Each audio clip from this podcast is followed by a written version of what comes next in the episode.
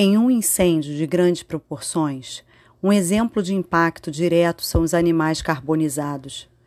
Esse incêndio atingiu um nível tão alto que até animais ágeis, como a onça pintada, têm sido registrados como queimados.